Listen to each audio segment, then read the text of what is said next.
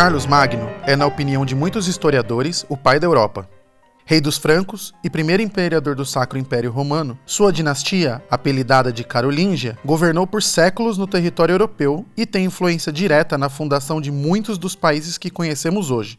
Durante seu reinado, Carlos Magno promoveu uma reforma educacional, dando ao monge Alcuino a missão de elaborar essa reforma. O monge que já tinha experiência como educador, desenvolveu um plano educacional que resgatava saberes clássicos, incluindo as ditas sete artes liberais, os famosos trivium, formado pelo conjunto das disciplinas de gramática, retórica e dialética, e o quadrivium, que incluía aritmética, geometria, astronomia e música. A partir daí, algumas escolas foram estruturadas por ordem de Carlos Magno e uma parte delas deu origem às primeiras universidades. A Universidade de Bolonha, na Itália, foi fundada em 1088 e é considerada a mais antiga universidade europeia. Ao longo dos séculos seguintes, outras universidades foram sendo criadas. Oxford, em 1096, a Universidade de Paris, em 1170, Cambridge, em 1209, a Universidade de Pádua, em 1222 e por aí vai. Em 12 de novembro de 1288, um grupo de clérigos e priores católicos portugueses solicitaram ao Papa Nicolau IV a fundação de um estudo geral, uma universidade no país. Atendendo ao pedido, entre 1288 e 1290, a primeira universidade portuguesa seria fundada na cidade de Lisboa, mas essa não é a Universidade de Lisboa. Embora sua fundação tenha sido na cidade, a primeira universidade portuguesa foi realocada diversas vezes, sendo transferida para Coimbra e depois de volta para Lisboa, até que, em 1537, por ordem de Dom João III, a universidade fica em definitivo em Coimbra, sendo essa a fundação oficial da Universidade de Coimbra. Sua origem lisboeta, no entanto, jamais seria esquecida. Ao longo dos anos em que se seguiram, diversas instituições de ensino superior foram nascendo em Lisboa e, pouco a pouco, foram sendo unificadas na forma de uma nova universidade. Em 1759, o Marquês de Pombal fundou a Aula do Comércio, ancestral mais distante do atual Instituto Superior de Economia e Gestão. Em 1781, temos a criação do que viria a se tornar a Faculdade de de Arquitetura e Belas Artes. Em 1825, a Faculdade de Medicina e em 1837, a Faculdade de Ciências, e assim por diante. Uma parte dessas faculdades foi unificada em 1911, na forma da Universidade de Lisboa. Outras, em 1930, se juntaram dando origem à Universidade Técnica de Lisboa. Estas duas instituições de ensino passaram então, em 2012, por um processo de fusão, dando origem à Universidade de Lisboa que conhecemos hoje, a maior instituição de ensino portuguesa e uma das mais prestigiadas do planeta. Portugal, durante esse período, passou por uma crise econômica bastante grave. Na tentativa de superar a recessão, entre outras medidas, investiram nas universidades, abriram as instituições para o mundo e atraíram um bom número de jovens estrangeiros em busca de uma educação de qualidade. Isso trouxe dinheiro e cérebros e fez de Portugal um dos principais destinos para brasileiros que desejam a experiência de estudar e morar no exterior. Meu nome é Tiago e você está ouvindo o Lusitânia. E neste episódio, Universidade de Lisboa.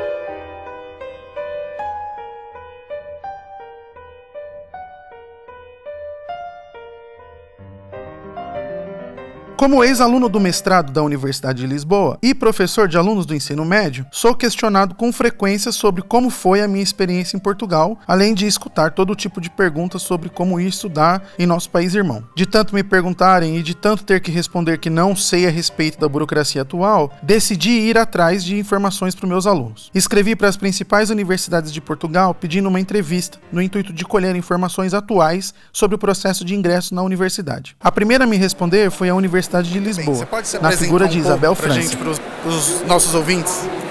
Eu chamo Isabel França, sou diretora do Departamento de Relações Externas e Internacionais da Universidade de Lisboa e é com muito prazer que. Encontrei com Isabel em São Paulo por ocasião da vinda dela e de uma delegação da Universidade de Lisboa para o Salão do Estudante, um evento que acontece todo ano e que concentra diversas universidades do mundo que oferecem intercâmbio para alunos brasileiros. As universidades de Portugal contam com uma rua só delas no evento. O barulho de fundo se deve às condições que tínhamos para a entrevista.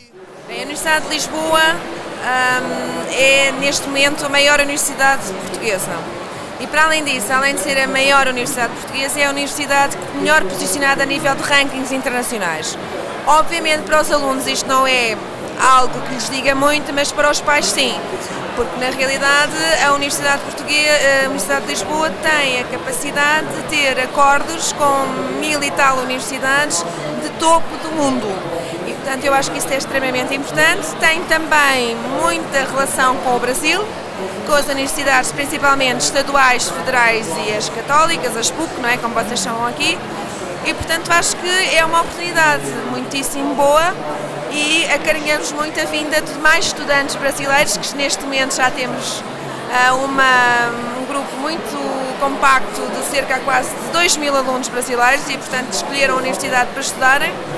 E portanto quantos mais vierem serão sempre acarinhados, como é normal. Os rankings universitários podem ser um pouco polêmicos por possuírem metodologias diversas, mas a informação da Isabel procede. Consultei os três principais rankings mundiais: o The World University Ranking, o Ranking QS e o Academic Ranking of World Universities. Desculpa aí pelo meu inglês. Embora no primeiro ranking citado a Universidade de Lisboa esteja atrás da Universidade do Porto, Aveiro e Coimbra, nos outros dois ela está muito à frente de todas as outras universidades portuguesas. No ranking QS, entre mil universidades universidades, Lisboa está classificada na posição 355, enquanto que no Academic Ranking ocupa a posição 187, sete lugares acima da Universidade de São Paulo, a USP, a melhor colocada do Brasil. Com tantos alunos brasileiros estudando na Universidade de Lisboa, perguntei sobre a receptividade da universidade a esses alunos. Continuamos a, receber estudantes internacionais, neste momento de uma forma muito mais uh, profissional, porque também temos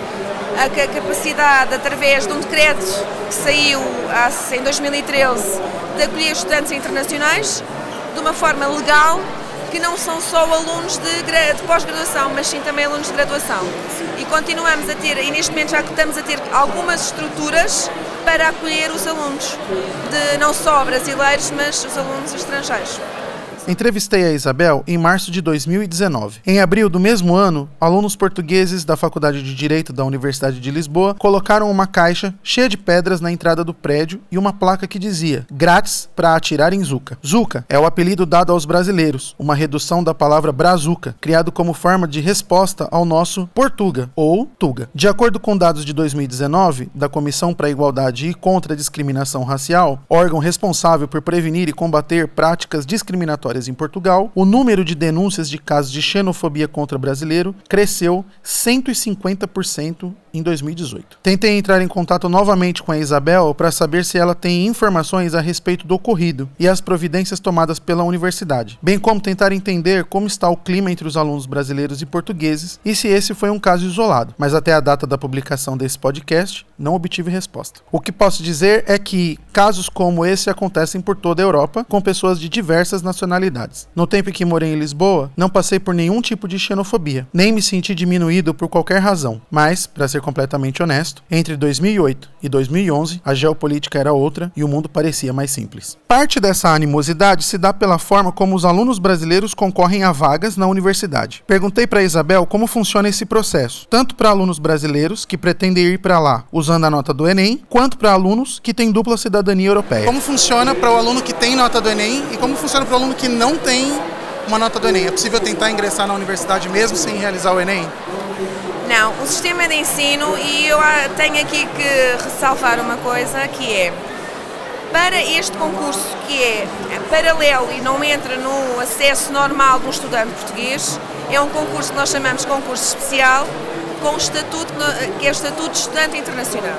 Para ser estudante internacional, tem que ter cumulativamente duas coisas.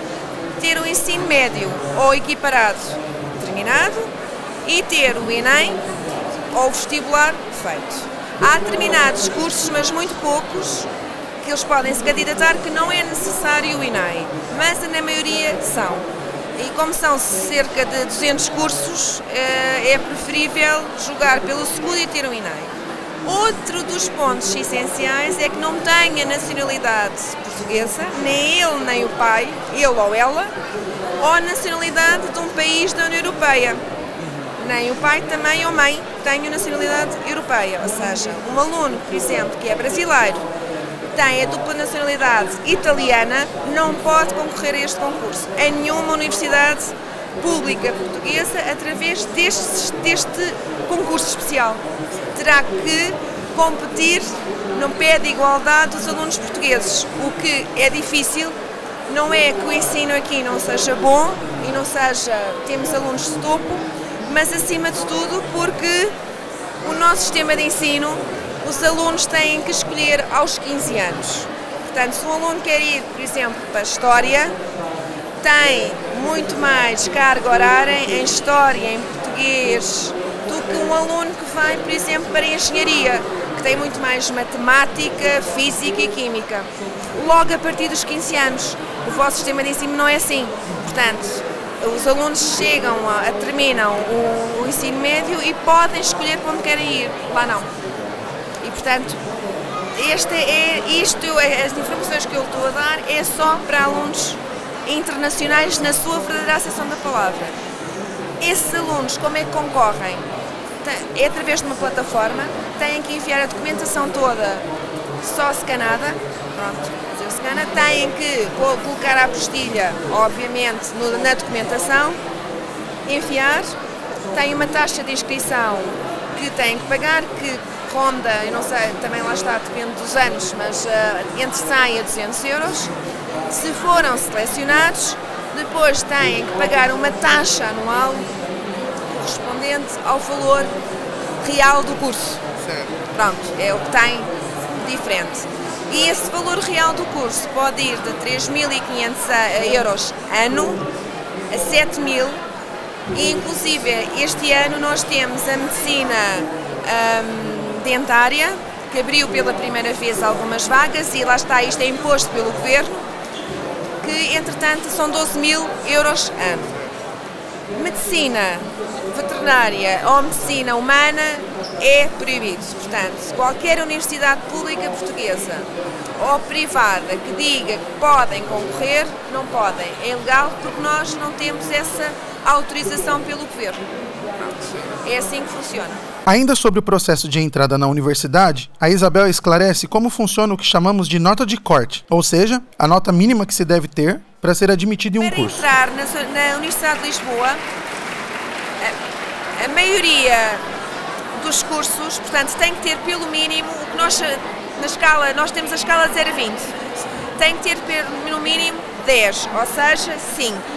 Em alguns cursos são 14, ou seja, 7. Ok. Ok? Isso depois cada aluno tem que ir ao site da universidade e verificar qual é a média. Inclusive, uma das coisas que é importante os alunos verem é, antes de concorrerem, e também para perceberem como é que as coisas são difíceis ou não entrar em determinados cursos, vejam também como é que é o sistema nacional, o último aluno que entra na universidade. Porque o último aluno que entra na universidade na primeira fase, ou seja, porque aí veem, por exemplo, um aluno para entrar numa das, num curso, o último aluno que entrou teve, por exemplo, 18. Pode acontecer.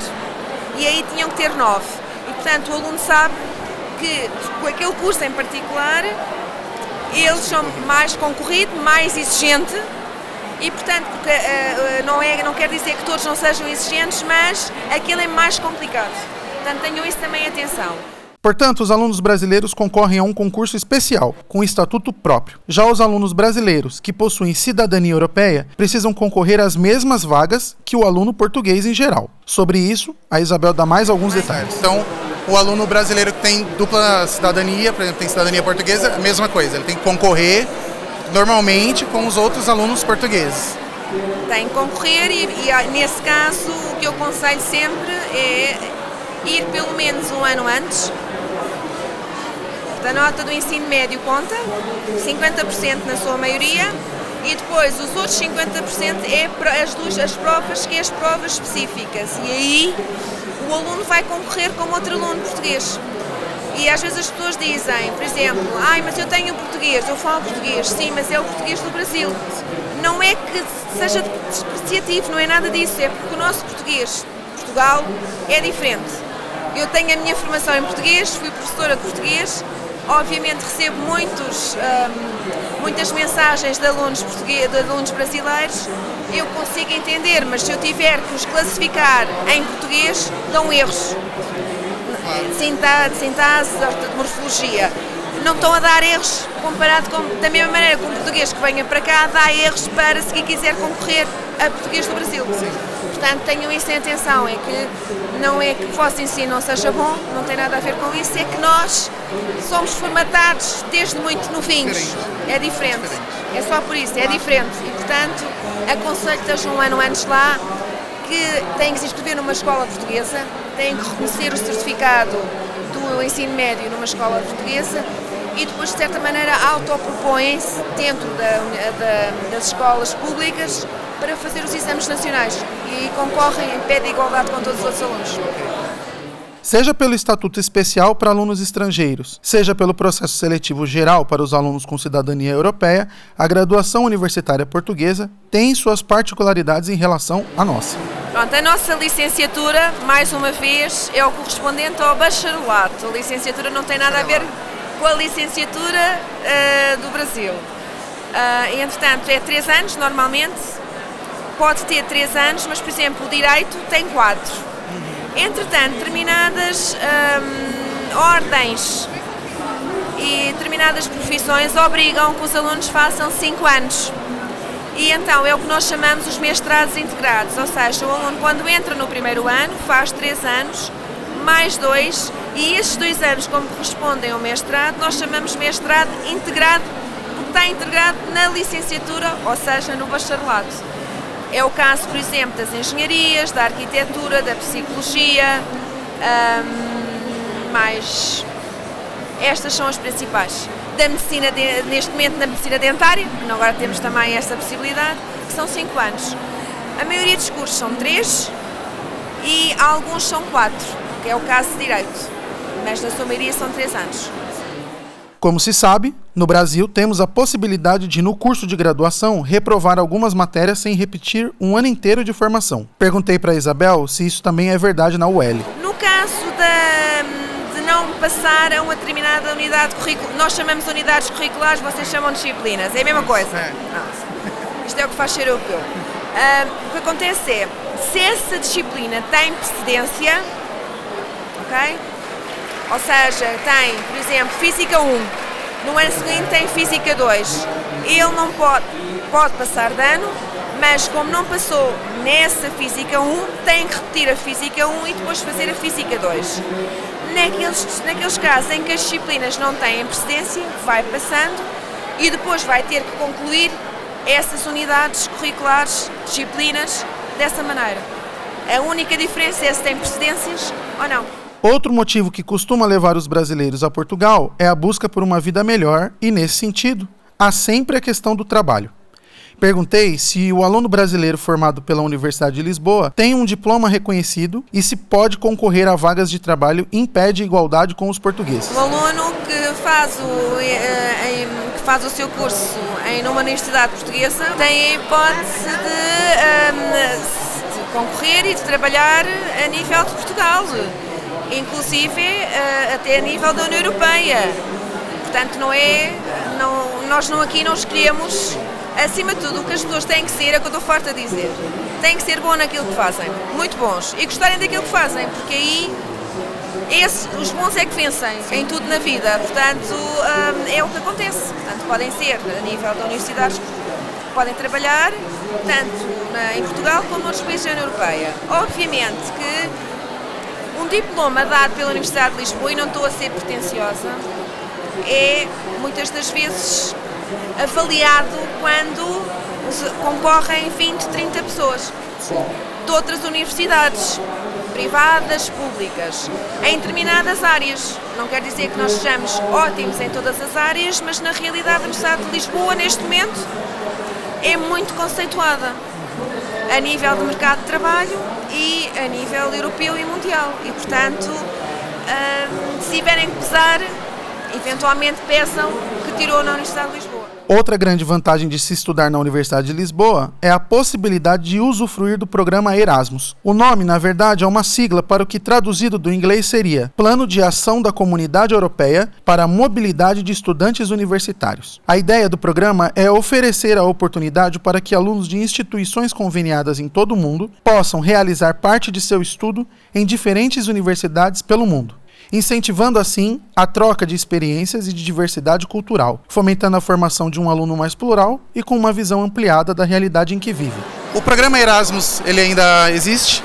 O programa Erasmus existe, ainda bem que se lembrou, é que um aluno que ingresse no ensino, ensino superior, seja ele uh, público ou privado, também o Erasmus também funciona no, no privado, mas a nível da Universidade de Lisboa, efetivamente, os, lá está, volta a ser uma seriação.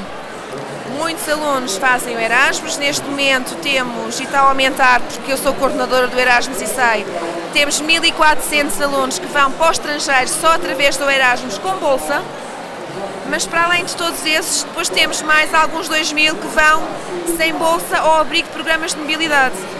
E esses programas de mobilidade, neste momento, permitem a um aluno, porque tem a ver com acordos de cooperação, que vão para a China, para a Rússia, para, para a Rússia, para, para, sim, para a Rússia, para o Brasil, também acontece, dependendo, porque nós temos muitos acordos de cooperação.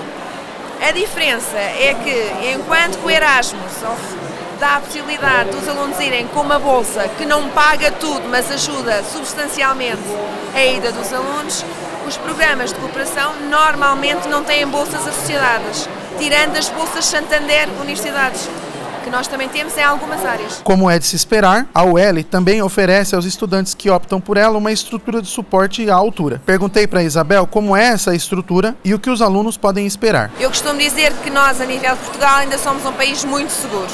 Em Lisboa, eu sou lisboeta, portanto também posso sou lisboeta, nascida e criada como eu disse até no seminário, eu sou alfazinha de gema, chama-se alfacinha de gema, quem nasceu e os pais também nasceram em Lisboa. Portanto, eh, é alguém que sempre viveu em Lisboa. Continua a ser segura, obviamente, como qualquer cidade, há zonas que são perigosas, mas isso em qualquer lado. Mas no nosso caso, eu, por exemplo, sou capaz de chegar a casa às duas da manhã, com a maior das naturalidades e não tenho problema. Portanto, eu acho que continuamos a ser muito seguros. No caso da alimentação, os alunos que estão na universidade podem usufruir das cantinas. O valor, que eu não sei quanto é que corresponde em reais, mas são cerca de 2,5 euros por refeição. Nós, a nível da universidade, precisamos que além dos alunos estudarem, investigarem, temos bons, investigarem não, pesquisarem, eh, nós temos grandes centros de pesquisa, também é importante toda a parte cultural e da, da sanidade uh, e da saúde. E, portanto, o que é que nós temos? Temos um estádio universitário que está aberto à comunidade, não só da universidade, mas a todas as pessoas que vivem em Lisboa, onde os alunos podem praticar o seu desporto ao ar livre ou fazendo uma ou outra atividade, incluindo até desportos de combate, portanto aquilo há de tudo. Uh, temos também dois centros médicos que os alunos podem usufruir, em dois polos distintos. Temos um, um, uma sala de estudo que está aberto 24 horas por dia, durante 364 dias. E até hoje nunca houve problema nenhum, em que temos muitos alunos também de outras universidades a estudar para este espaço. O que é que temos mais? Temos um, a nível de alimentação, obviamente dependendo do que a pessoa quer gastar, não é? Pode gastar 50 reais ou gastar 5 reais ou 6. É verdade que a nível de alojamento gostaríamos de ter alojamento para toda a gente, mas não temos. Portanto, não temos nenhuma residência específica para estudante internacional. Vamos abrir uma nova residência já no próximo ano, que é num campus que não o campus da cidade universitária, que é um dos campos principais e mais emblemáticos da universidade mas depois, em 2021, vai abrir uma residência bem perto da cidade universitária, com cerca de 450 camas. E aí sim há o comprometimento de termos um conjunto de vagas para estudantes internacionais, mas mesmo assim não conseguimos albergar todos. Mas efetivamente é como qualquer experiência no estrangeiro. Há a possibilidade sempre de juntar pessoas até de várias nacionalidades e viverem juntos. E é o que acontece, portanto, muitas das vezes dois e três alunos se juntam, dois e três alunos se juntam e arranjam casa. As casas hoje em dia são mais caras, mas na realidade está a haver também uma preocupação do próprio governo em tabular e em cortar um conjunto de, de alguns excessos que estão a ser praticados. Ainda me lembro da sensação de segurança absoluta que eu senti em Lisboa. Nos três anos que morei por lá, não ouvi nenhum caso de crime sério ou sofri qualquer tipo de situação de risco. Como a Lisboa de hoje mudou bastante, decidi procurar mais informações a respeito de como está a segurança por lá. Em 2017, foram registrados um total de quase 342 mil crimes em Portugal. Para efeito de comparação, há uma média de 29 assassinatos para cada 100 mil habitantes no Brasil, mais de 60 mil assassinatos em 2018. Em Portugal, o índice é de 0,6 assassinatos para cada 100 mil habitantes. Há, como é evidente, áreas mais perigosas do que outras, e é sempre possível passar por alguma situação de risco. Mas, em geral, Lisboa é considerada uma das capitais mais seguras da Europa. Então, eu queria agradecer novamente muito, muito obrigado por dispor do seu tempo. Você quer deixar mais algum recado, alguma coisa? O único recado é um repto que eu costumo dizer: seja mais um estudante internacional dos 7.500 que temos neste momento na Universidade de Lisboa. Agradecemos esta disponibilidade. Tá, muito obrigada. Muito obrigado. Nesse episódio, contamos com a simpatia e a boa vontade da Isabel em nos fornecer informações atualizadas sobre a universidade. Eu queria mais uma vez deixar um agradecimento para a boa vontade dela em me encontrar e ceder essa entrevista durante um período de muito trabalho e de muita tribulação dela dentro do salão do estudante. A produção, roteiro, entrevista e a revisão desse episódio são da Vanessa Tavares Santos. Roteiro, gravação e edição são minhas. Até o próximo episódio.